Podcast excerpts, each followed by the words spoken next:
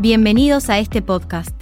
En este capítulo, hablaremos sobre las sociedades irregulares o no constituidas. Para comenzar, vamos a analizar la etapa inicial de la concepción de la sociedad comercial.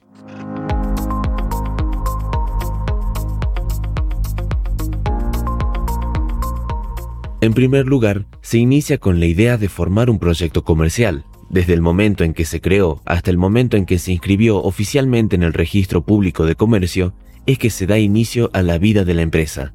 La voluntad de establecer el negocio entonces perdura desde el surgimiento de esta idea hasta su registro legal.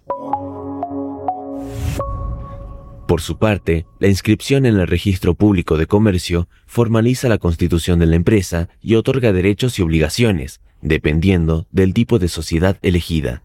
Una vez inscrita, la empresa se considera regular y opera con todos los derechos y deberes establecidos por la ley. En lo que respecta a la fase del proceso de disolución, liquidación y cancelación de la empresa, este período está regido por los artículos 101 y los respectivos incisos de la Ley 19.550 que conlleva consecuencias legales significativas. Continuando con este tema, vamos a profundizar en la etapa preconstitutiva de la sociedad comercial, aplicando los artículos 21 al 26 de la Ley General de Sociedades. Aquí se incluyen las sociedades de hecho, irregulares y en formación.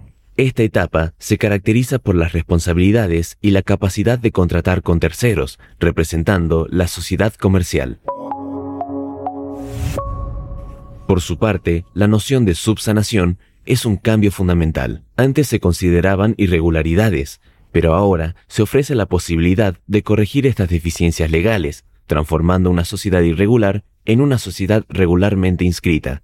También encontramos la noción de sociedad de hecho, que es una actividad comercial conjunta que opera sin un contrato escrito y se analiza la responsabilidad y la administración en este tipo de sociedad. Por último, observaremos que la reforma legal introduce cambios sustanciales, como la responsabilidad compartida entre los socios, una mayor preeminencia del contrato y la posibilidad de subsanar irregularidades.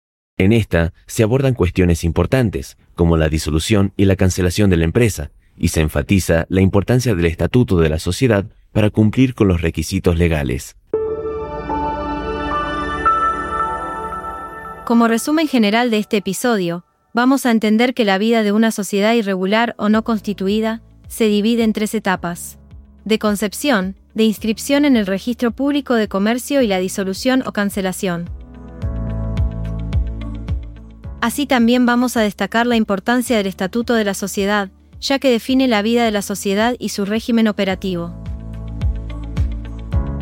Esto fue todo por hoy, recuerden ver la teoría en los libros, no solo en el módulo. Los esperamos en el próximo podcast de la carrera.